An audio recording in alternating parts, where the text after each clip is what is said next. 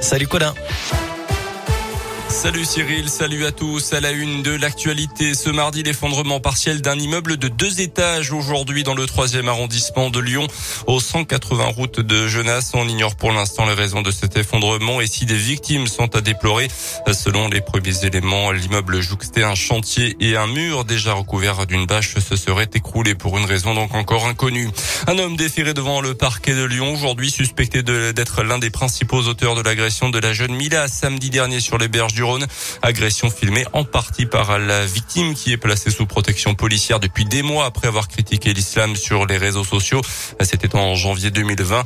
Le parc de Lyon à l'origine de l'ouverture d'une information judiciaire pour agression sexuelle, vol en réunion et outrage sexiste précise également qu'un deuxième suspect euh, qui apparaît sur la vidéo est en cours d'identification.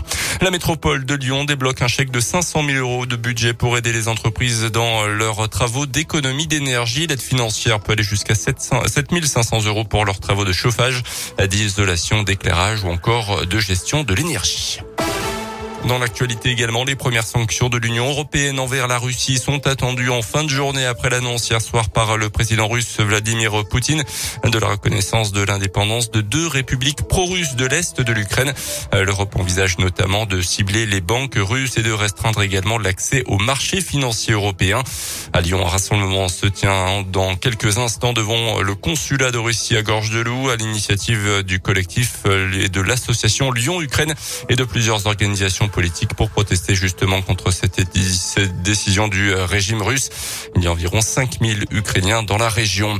Un mort un blessé grave, c'est le bilan dramatique d'un incendie dans l'appartement d'une résidence pour personnes âgées à Rouen dans la Loire. Une dame est décédée, son mari a été grièvement blessé, transporté dans un hôpital à Lyon. Ses jours ne sont pas en danger. Les raisons du sinistre sont pour l'instant toujours inconnues.